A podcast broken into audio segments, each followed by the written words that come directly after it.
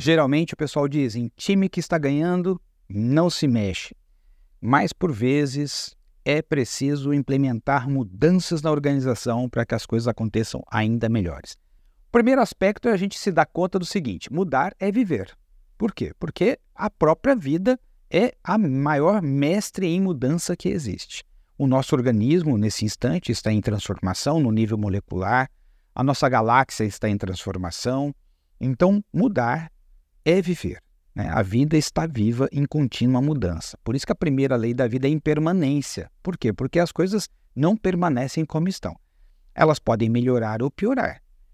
Para melhorar, você vai precisar fazer um esforço. E aqui é que entra a função do gestor, em continuamente analisar a sua equipe, as condições da sua organização, analisar as necessidades dos clientes no mercado e implementar as mudanças necessárias para que a organização possa continuar viva e prosperando. Precisamos compreender o seguinte: qual é o tipo de mudança que nós vamos fazer? Porque existem mudanças pequenas, que são aquelas mudanças incrementais, em que você melhora um processo, em que você traz uma tecnologia para algo sair mais rápido, com um custo menor. Então, pequenas mudanças. Existem mudanças que são mudanças médias, são mudanças que você começa a trazer um estilo é, de tecnologia que não existia na organização, começa a fazer um produto diferente de tudo que você fazia na sua organização, prestar um serviço que até então não era prestado. Às vezes você faz uma mudança radical no tipo de matéria-prima que você utilizava. Então, uma mudança média é uma mudança que mexe mais com as pessoas de uma forma mais profunda com a organização. Você traz um modelo de gestão que você ainda não utilizava, por exemplo, você implementa Lean, modelos ágeis de gestão que ainda não faziam parte da sua empresa, por exemplo. Existem mudanças que são grandes, mudanças que são transformações culturais, né? É uma transformação tecnológica, todo o sistema de informação da organização vai ser modificado. Né? Então, a partir do momento que você tem uma mudança que você vai mexer com todas as áreas, você vai mexer com toda a organização, nós estamos falando aqui de grandes mudanças. Existem as mudanças que são gigantes, que são geralmente implementadas em ecossistemas, que mexem com o mercado inteiro, todos os fornecedores, os seus clientes, contigo, a tua equipe, com os acionistas, vai mexer com todos os stakeholders em uma mudança bastante profunda. É mais raro de acontecer. Geralmente isso acontece a partir de catástrofes, guerras ou epidemias, né? pandemias. Então, quando há uma mudança que mexe com o estilo de vida das pessoas e toda organização e seu mercado tem que ser repensado. Então, a primeira coisa que a gente tem que pensar para implementar uma mudança é que tipo de mudança eu vou implementar aqui uma mudança pequena, uma média, uma grande, uma gigante. Bom, a partir daí, não importa qual mudança que você vai fazer, você vai precisar criar as condições. Então, um grande segredo é que precisam de certas condições para as coisas acontecerem bem. É a Miriam, que é cofundadora da Nortus, ela tem uma pergunta muito emblemática que é: quando chove? E a resposta é: quando as condições necessárias para que a chuva aconteça estão presentes na natureza. Então a chuva acontece naturalmente porque todas as condições de temperatura, umidade, pressão atmosférica são adequadas para que a chuva caia. Uma mudança também, quando é que ela acontece? Quando as condições necessárias para essa mudança acontecer estão presentes na organização. E quais são essas condições? Vamos a elas. A primeira condição é discernimento, ou seja, as pessoas compreendem a importância dessa mudança, todas as pessoas, quando olham, falam: realmente é necessário, a gente precisa implementar essa mudança. Então, todos têm discernimento. Se não tem, você tem que prestar atenção nisso. Segundo é dissonância, ou seja, o jeito como está hoje está incomodando? Porque se não estiver incomodando como está, você vai ter resistência das pessoas. Porque se tudo está bom para as pessoas, fala, vamos mudar, as pessoas não querem. Então tem que a dissonância é um elemento fundamental. Seja, tem que ter um incômodo para a pessoa querer mudar ou porque ela está vivendo uma dor, ou porque ela sonha com algo muito melhor do que o que ela está vivendo, mas precisa de um incômodo, precisa de um, algo que dê o, o, a, a, vontade da pessoa sair da, do lugar onde ela está. Terceira condição é o centro de poder. O que é o centro de poder? Veja, o centro de poder é o seguinte: as pessoas que mais determinam, influenciam na tomada de decisão no dia a dia percebem a importância da mudança, porque, veja, você pode ter uma pessoa que está aberta à mudança. Ela olha e fala: vamos junto, eu concordo, temos que fazer.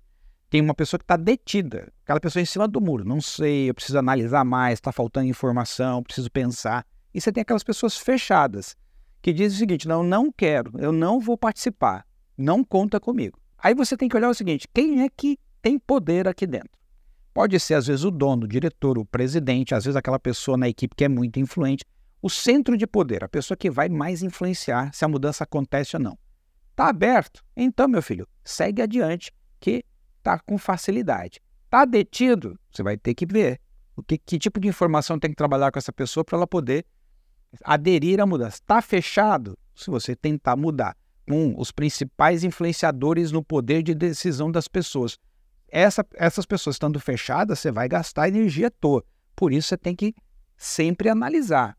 O centro de gravidade do poder está aberto, detido ou fechado para essa mudança? Se estiver aberto, você segue, detido, você trabalha, e se estiver fechado, você tem que trabalhar mais profundamente até que essa condição esteja, esteja resolvida. Quarta condição, você tem que ter os impedimentos mapeados. Esses impedimentos podem ser tecnológicos, econômicos, ecológicos, sociais, culturais, mas você precisa ver. Está faltando grana, onde que a gente vai buscar? Não tem tecnologia, existe no mundo, como que a gente vai trazer essa tecnologia ou vamos desenvolver? Não, é uma questão cultural. As pessoas não estão habituadas, por exemplo, a trabalhar de sábado. Vamos ter que trabalhar nisso, porque a empresa vai precisar trabalhar de sábado agora também. Então, veja, quais são os impedimentos que vão dificultar o processo de mudança? Mapeia eles primeiro. E depois, quinta condição, as soluções para esses impedimentos. Que alternativas nós temos para resolver cada um deles? Veja, arte da guerra, Sun Tzu, ele dizia o seguinte: você deve vencer a guerra antes de dar o primeiro tiro. Por quê? Você precisa vencer a guerra quando você conhece tudo antes. Porque você não precisa nem dar o primeiro tiro se você fizer o seu dever de casa. Então, em processo de mudança, quanto mais você tem informação sobre todos esses elementos, maiores são as suas chances de você fazer uma mudança bem sucedida. Portanto, as soluções aqui para cada um dos impedimentos, isso tem que ser mapeado o quanto antes.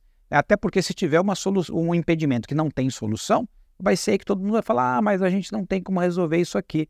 Então, primeiro a gente precisa criar essa alternativa. E a sexta e última condição é uma ideia muito clara de quem nós nos tornaremos depois da mudança. Como será o cenário depois que essa mudança tiver implementado? E nesta imagem, todo mundo que vai participar da mudança precisa perceber que terá um benefício. Eu vou aprender, eu vou crescer, eu vou me desenvolver, vai ficar melhor do que o que a gente está hoje. Ou seja, qual é o benefício para quem participa dessa jornada? Veja, então, número um, tem discernimento, todo mundo percebe que é necessário. Número dois, há dissonância, tem incômodo, as pessoas querem sair do lugar atual. Número três, o centro de poder, de gravidade do poder está aberto, está junto. Quatro, os impedimentos estão mapeados. Quinto, você tem soluções para esses impedimentos. E sexto, tem uma imagem clara de como vai ficar melhor para todo mundo depois dessa jornada. Pronto, mamão com açúcar, vai sair a mudança. E se não tiver essas condições, Gilberto, você vai sofrer. Então, não é melhor pensar antes e se estruturar antes para fazer a coisa de uma forma mais fluida? Assim fica mais natural, vai acontecer com mais sucesso e você vai sofrer menos. Mas, Gilberto, onde é que eu aprendo as ferramentas para fazer tudo isso? Bom, aí, num vídeo de oito minutos, eu não consigo te ensinar tudo, porque a gente precisaria de muitas horas. Mas existe uma formação chamada Formação em Gestão Contemporânea. É uma formação completa, uma formação que vem transformando a forma de fazer gestão no Brasil. Dá uma olhada lá nesse curso, porque é um curso divisor de águas. Geralmente, os participantes, se você olhar os depoimentos, você vai perceber que dizem: existia minha vida antes e depois dessa formação. Lá você vai aprender tudo o que você precisa para implementar mudanças muito bem sucedidas na sua área, na sua empresa e até mesmo em ecossistemas empresariais.